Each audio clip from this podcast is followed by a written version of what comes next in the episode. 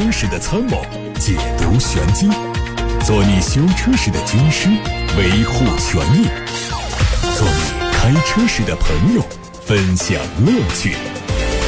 调频九二七，傍晚六点半，董涛说车，只和车友在一起。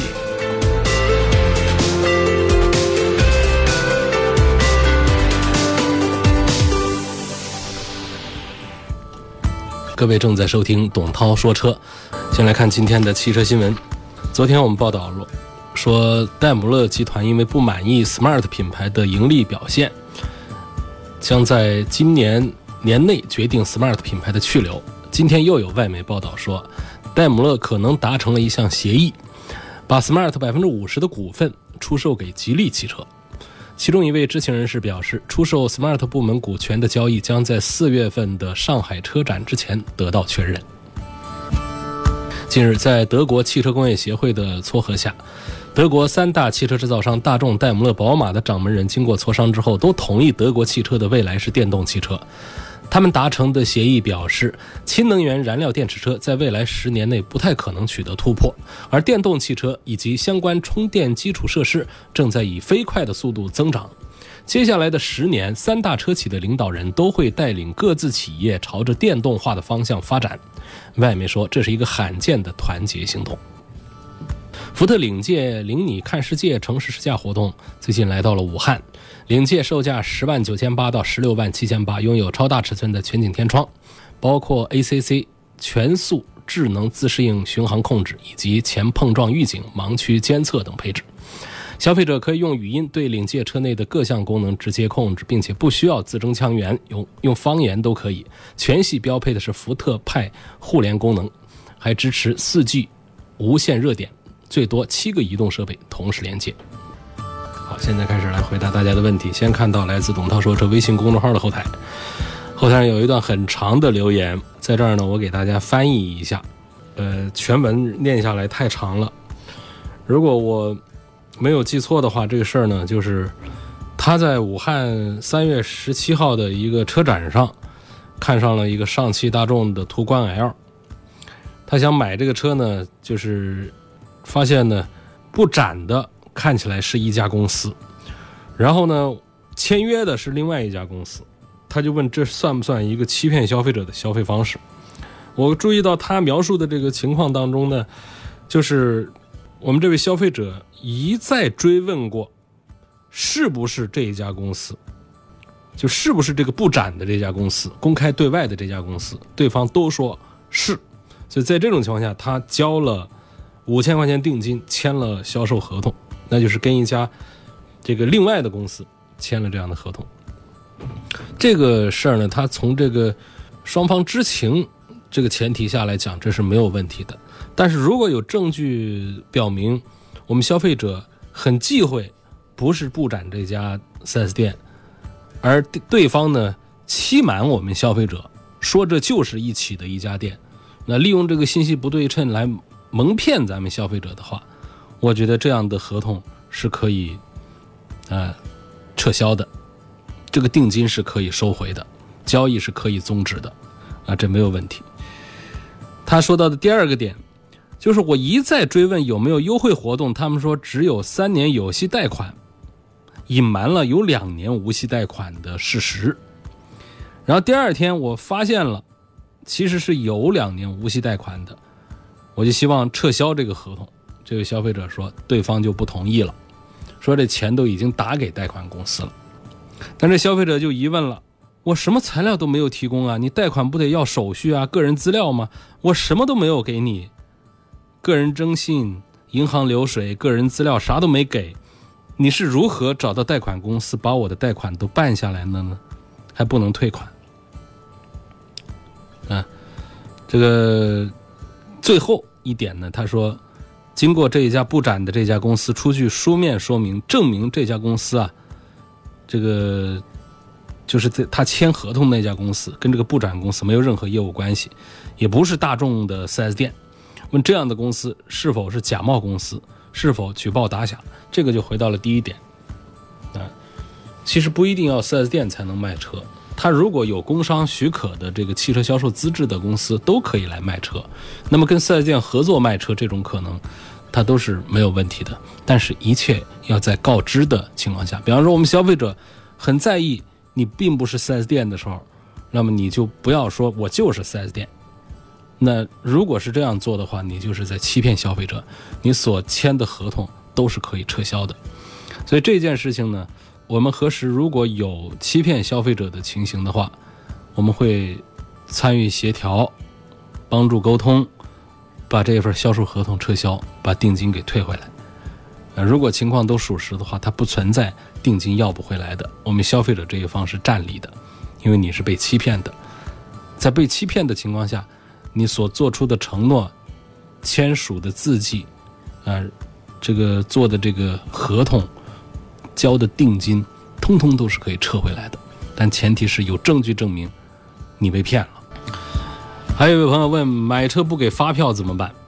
你交钱他不给你发票，是为什么呢？我想应该不是这么一句简单的话。如果简单讲，那不给发票，直接到税务局告他。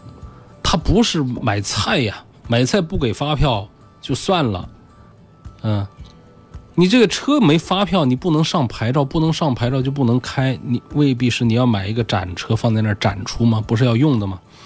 这 4S 店一般来说怎么可能犯这样的低级错误？说不给开发票，是说现在这会儿没发票，明天给还是什么样的一种情况？我相信这个情况应该不是一句留言这么简单的。还有选车的问题。说这个纯电动车是不是比燃油车维修保养和用车成本低很多？那是这样的。电动车呢，首先它不加油，它充电，这个核算这个百公里的能量消耗费用的话，电肯定是便宜一些。便宜多少呢？至少要便宜一半以上，大概只有这个燃油车的三分之一左右吧。那么用车成本这个维修保养的这个成本这一块呢，我们就从结构上讲，说我们做汽车保养啊，每五千公里、一万公里啊，做小保养、做大保养，四万六万的做呢，我们要换的最值钱的哪些东西呢？你看啊，像这个发动机里面五千公里、一万公里就要换的这种机油啊，机油加机滤加工时费这一套下来。呃，一个二十万左右的车，怎么着也得一个大几百块钱。像现在的这个涡轮增压机器都得大几百。如果是自然吸气的，也得一个五百块钱左右是要的。啊，这是很常见的这个费用，这块给省下来了。然后再加上呢，再隔个几万公里啊，什么刹车油啊、变速箱的油啊、冷却液呀，呃，各种东西要换，火花塞要换，这些东西呢。如果按六万公里下来的话，往往就得花个几万块钱去，而这些东西呢，在电动车上它通通是没有的，啊，没有，它没有火花塞要换，啊，没有冷却液要换，所以这个确实是能够省个，就按这个六万公里这么一个指标来说的话，能省个几万块钱下来。然后呢，因为它的结构相对简单，就比方说，你发动机不坏了还得修，得花钱；变速器坏了得修，得花钱，等等这方面的就。它这个设备复杂之后呢，它的故障就高。相对讲呢，电池、电机和电控这三电单元呢，它出故障的概率要低一些，它比较简单一些。所以说，从这个后期的使用成本来讲的话，电动车还确实是要便宜一些。但是呢，话又得从另外一个方面来讲，就是我们这一个汽车的一个发动机啊，变速箱这个传统的燃油。动力系统说跑个二十万公里、三十万公里，像有些日系车跑个五十万公里、六十万公里没什么问题。但是呢，我们电动车大家都用手机，都知道这个电池啊，它是有衰老的这么一个过程的。用个几年之后，还不是说几年，就小几年，呃，两年、三年，它的这个电池啊就不会像新电池那么的，呃，这个续航里程长。那越往后呢，它的续航里程就会越短。那么到个几年之后呢，可能，比方说到个十年过后，我们就会感觉到，原来标称的，或或者说原来能跑的那些续航里程，十年之后它就大打折扣。这时候我们就要寻思，我是要换一个电池了，这时候就贵了。就是你前面相对燃油动力省下来的那些维修保养的钱，你在十年八年之后换电池的时候，可能哐当又进去了，那也得个就换电池啊，动不动就几万块钱进去。所以这个就是，如果从这个层面来讲的话呢，说电动车它是不是长期持有的时候它能够省下钱来，我不认可。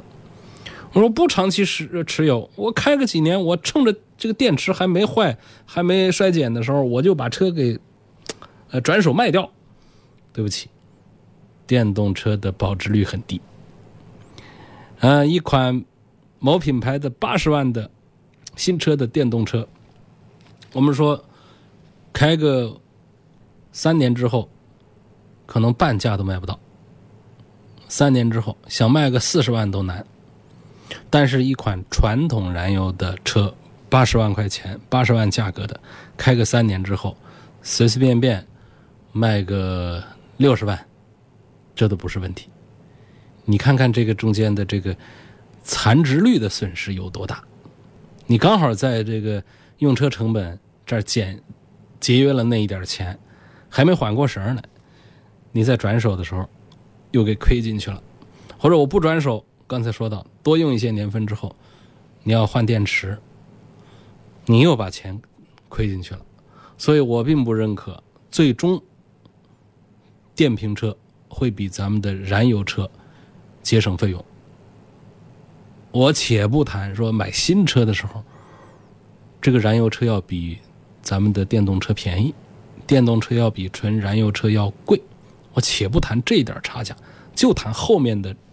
啊，这一段，如果要把前面这一段把它加进去的话，那这事儿就更扯了。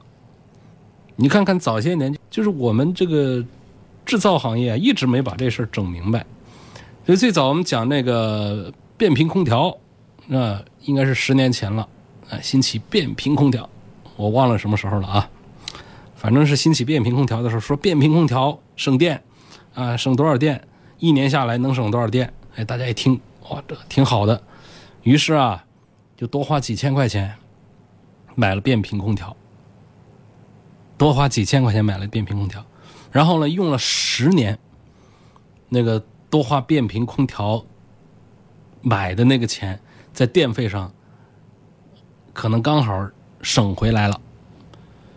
但是我告诉你，这个空调的使用寿命就在十年左右，这空调已经可以拆了丢了。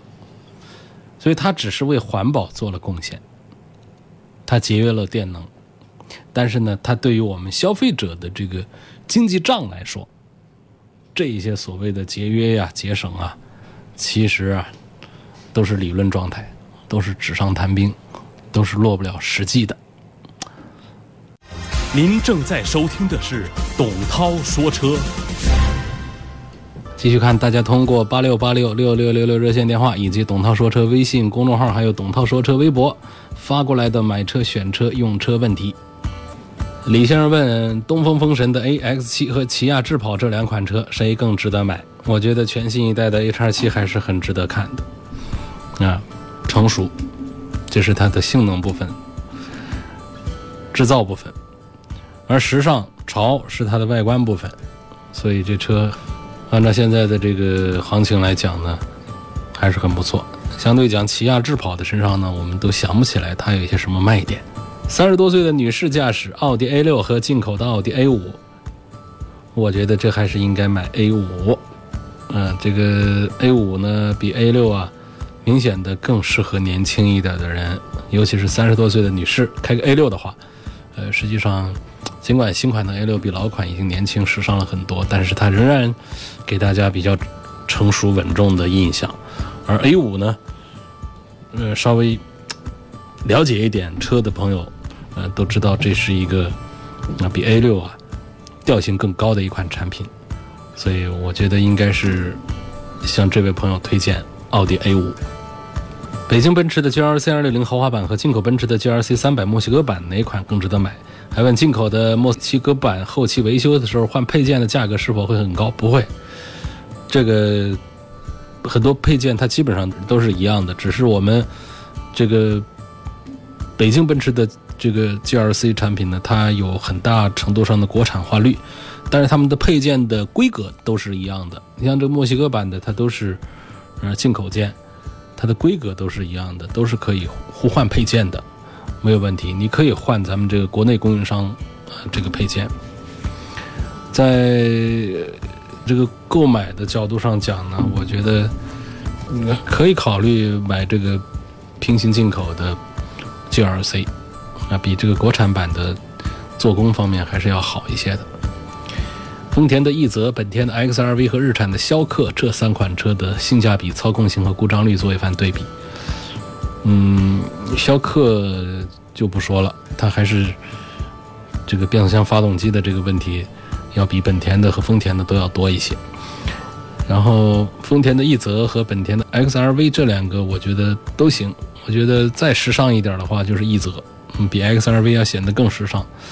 然后说对各方面比较平衡一点的追求的话，本田的 XRV 啊，它的操控性啊、故障率、性价比这方面，它比这个丰田奕泽要更加的平衡一些。那奕泽比较更时尚、更贴近年轻人的这种喜好，而 XRV 呢，从这个家庭用车啊，甚至于从一些中年人来买这个车来用的话，也不是说那么的不合适。但是你让一个四十多岁的中年人去开个奕泽，就总会觉得，呃，像穿了一件这个小孩穿的衣服一样的不合身的印象。下一个问题说，我一七年在武汉的一家宝马 4S 店买了进口版的叉三，一年半的时间跑了三万六千公里。今年春节之后呢，觉得这个车子后面声音大。不久我去了 4S 店检查，发现后面两个轮胎内侧凹凸不平。师傅让我做一个四轮定位，然后检查了说左后轴齿轮有问题。因为我是保内，上周已经免费换了。我就想问，呃，为什么轮胎会是这个样子？它也没破呀，也没有发现缺气的情况，这不是个什么问题？你那不是讲了吗？你这是左后轴的齿轮有问题，导致你的这个轮胎的这个四轮定位都出现了问题。那然后它轮胎跟地面的接触没有按照设计的角度来，它这个轮胎就会出现异常的磨损。异常的磨损之后呢，它就会在行驶过程当中发出噪音。它不一定非得缺气，不一定非得破。它的第二个问题是，这个车为什么齿轮会有问题呢？我就担心另外三个轮子上的齿轮也有问题。这个那出故障哪有说四个故障一起出的呢？一般来说，它就是一个个的来嘛。减震也好，轴承也好，四个轮子上的的东西啊，它同时坏的概率它还比较低，所以这个就呃多虑了，想多了。AT 变速箱和 CVT 变速箱，从耐用性、故障率、省油、维护保养哪个更好一些？就各有各的好啊。呃，第一个是分品牌，有的品牌的 AT 好，有的品牌的 AT 也不好。CVT 也是，有的品牌的 CVT 好，有的品牌 CVT 不好啊。比方日产的这个 CVT 就不大好。然后就是从这个省油来说，肯定是 CVT 的更省油一些。从维护保养方面，这都差不多。呃，有宣称不换油的，我在昨天还是前天节目当中也说了，CVT 变速箱不换油的 CVT 变速箱也还是建议大家，呃，这个五万公里之后啊，考虑一下换油的事儿，换变速箱油。国五的汽油和国六的汽油谁更耐烧？它们有什么不同？什么时候停止销售燃油车？呃，燃油车的停售啊，这还得个好些年吧，我这么想啊。这个我们国家发布了一个倒计时，二零二几年，那我觉得不一定现实，搞不好到时候再推迟呗。国五、国六汽油哪个耐烧？从现在已知的一些信息上来说呢，还是咱的现在的老国五要比国六的要耐烧一点。这得从哪儿讲呢？从这个国六汽油的这个原理上讲，它为什么现在要呃今年国家要推国六呢？是因为国六它确实是更加清洁，因为大家都知道现在的环保压力非常大，雾霾呀这方面，呃，这个车已经背锅背了很久了。都说是汽汽车的排放的问题，那么这国六标准是非常严格的，啊，它直接相对国五来说，在排放上要优化百分之四十到五十，就是排放的各种有毒的东西，嗯，各种这个苯呐，反正我也不记得，也不懂那些什么一氧化碳呐，什么各种东西，就是要降低很多。但是呢，正因为它要降低这么多，所以它其实它在质量上会变轻。那在原理上讲呢，它的燃烧值要低一些，所以它会导致热量要差一些。就讲呢，这个国五的汽油啊，比国六的要耐烧一些，这是一种理论上的一个猜想啊。在这儿我们讲呢，因为国六的汽油我们也还没有实际测试，呃，接触过。但是呢，从我们拿到的材料上来，理论上来分析的话呢，国六的它没有国五的那么的耐烧，没有它的热量高。啊，因为国六它要环保要清洁的话，它必须得燃烧的特别好，所以它的整体趋势呢，它会向气体化来靠拢，所以它的这个呃一些含量它要减少，像苯呐、什么方精啊各种东西它都得减少，所以呢，它在燃烧的时候呢，会比国五的汽油呢产生更少的积碳，啊，就燃烧的更好，它的清洗能力更强。但是这样一来的话呢，这样的燃料，它的这个成本肯定也会上升，啊，然后就是它的这个热量会减少，所以同样一款汽车，同样容积的油，你加国五和国六，会发现国六续航里程变短了，这就是我们俗话说的耐烧不耐烧，就国六没有国五耐烧。哎，那是不是说这就是一个退步啊？不是的，我们从环保优先的角度，确实它的 PM 二点五的排量啊，它的一氧化碳的排气量、氮氧化物等等，它都会大幅度的降低，说是要降百分之四十到五十啊，这都是听说。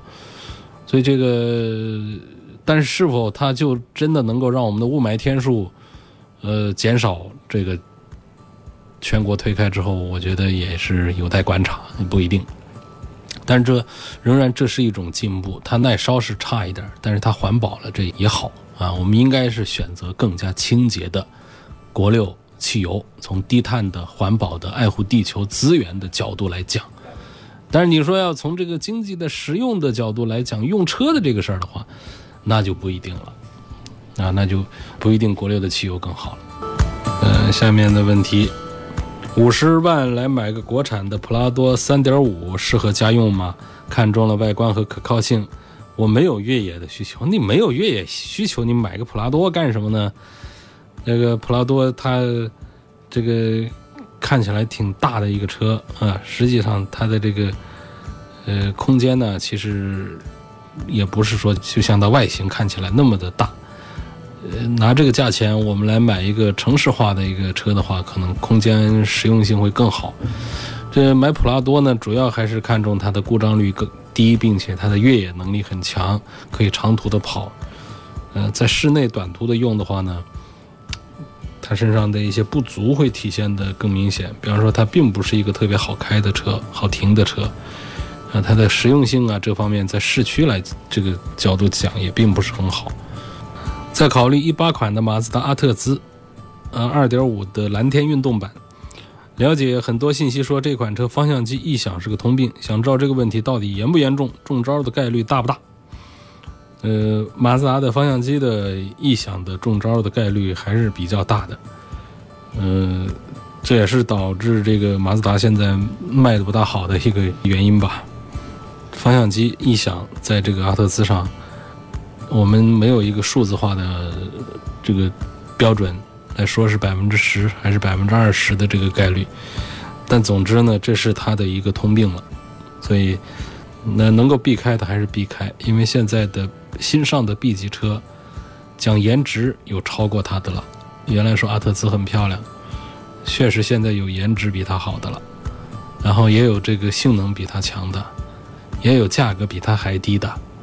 还有品牌比它还硬的，你现在说是考虑买个马自达纳特兹，什么创驰蓝天技术这些东西，就怎么都显得软弱无力、很苍白的这个卖点，提不起兴趣来了。沃尔沃 x C 六零和凯迪拉克的 S T four 该如何选？这一组里面，我真是还是这个推荐更小规格、更便宜的凯迪拉克的 XT4、ST4。斯巴鲁森林人、奇骏和马自达 CX-5 各有啥优缺点？二十万左右买谁代步自驾游比较好？实际这三个车我都不大推。斯巴鲁森林人呢，是因为它的油耗高、后期高、网点少、保值差。嗯，奇骏的问题呢是故障的问题。马自达 CX-5 呢也是属于是二线冷门产品，所以二十万左右呢，我们还是要看那些卖的好的热门的车。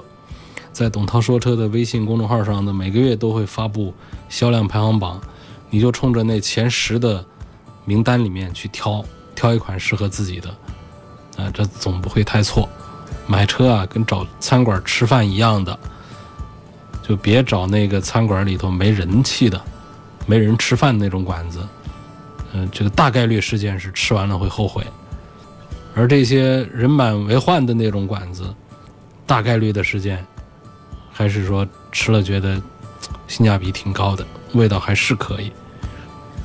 买车也是这样，如果不是那种极端贵的车，你要是劳斯莱斯，这 4S 店活该没人。那有人倒不正常了。我们说大众化的这种二三十万的车，如果大家都不去买的话，你看着它有降价，你就觉得我。这可运气了，我碰到一个降价的车了，然后我一试驾，我觉得这车挺好啊，怎么大家都不买呀？那一定是大家都傻，就我一个人明白，我买了这个车，你肯定会后悔。一个大众化的产品，如果大众都不去考虑它，销量很差的话，一定是这车不好。嗯，还有一个情况呢，就是这车它在设计定位上呢，有点偏了大家的这个需求。但是这种车型比较少，就是这种因为这种原因导致卖的不好的比较少，大多数这个车它还是不算一个好车，所以卖的不好。因此这个车我就也不做推荐了。四十万下地的 SUV 家用最好后备箱它能够放一个小自行车，看中了奔驰的 GLC L，你奔驰的 GLC L 四十万能够把它买下地啊？你这是？在哪家店看的？有这么便宜吗？四十万下地，那等于这车三十五六万的样子，有这么大优惠吗？而且放小自行车是多小自行车叫小自行车？我们现在一般的这个 SUV 的，像这种中型 SUV 的后备箱，呃，都在五百升左右。五百升左右放自行车，这个只要不是成人的那种全尺寸的自行车，一般来说都是可以放得下去的。这是正在直播的董涛说自行车啊，跟大家开了一点玩笑。还有问亚洲龙的混动版和雅阁的混动版要对比一下。哎呀，这次这个亚洲龙啊，这个价格呀，实在是打得很低了。嗯，没办法，要推荐它。它确实是这个性价比的表现，这次是搞得挺狠，它直接连自己家的凯美瑞都打。所以更别说是别家的雅阁了。这次亚洲龙还是不错，但是我觉得买它最便宜的那个2.5升的自然吸气的这个纯油版，我觉得更显性价比一些。家有一台高尔夫，近期想入手预算四十五五到五十万下地的 SUV，问 GLC 和大切怎么选？五十岁，可能这两个产品我都不大推荐，因为 GLC 花五十万下地呢。贵了，买它这个高配划不来，买它的中低配，那不要五十万下地，用不着五十万下地。然后买大切呢，就按五十万这个预算来说，可能买大切还稍微对一点，但是这个大切也确实是不是太太推荐它。我觉得可以吧，这个在这两个产品当中，我还是倾向于买大切。因为这套体系，这个车的驾驶感受还是挺棒的。嗯，这个大切呢，它跟奔驰的 GLE 啊其实是同平台的。因为早前几年，呃，这个吉普是跟奔驰是有点关系的，所以在他们共同弄的一个平台上有一个 GLE，就是原来的 ML，啊，有一个大切诺基。所以这个从这儿来说的话，这个大切诺基啊，现在按照现在这个身价来说，它确实是还挺不错的。但是这个车呢，就是。故障率啊，各方面的保证还是不好。今天就到这儿，感谢大家收听和参与每天晚上六点半到七点半中的董涛说车。错过收听，可以通过董涛说车的微信公众号重听。在明天晚上六点半可以继续参与节目。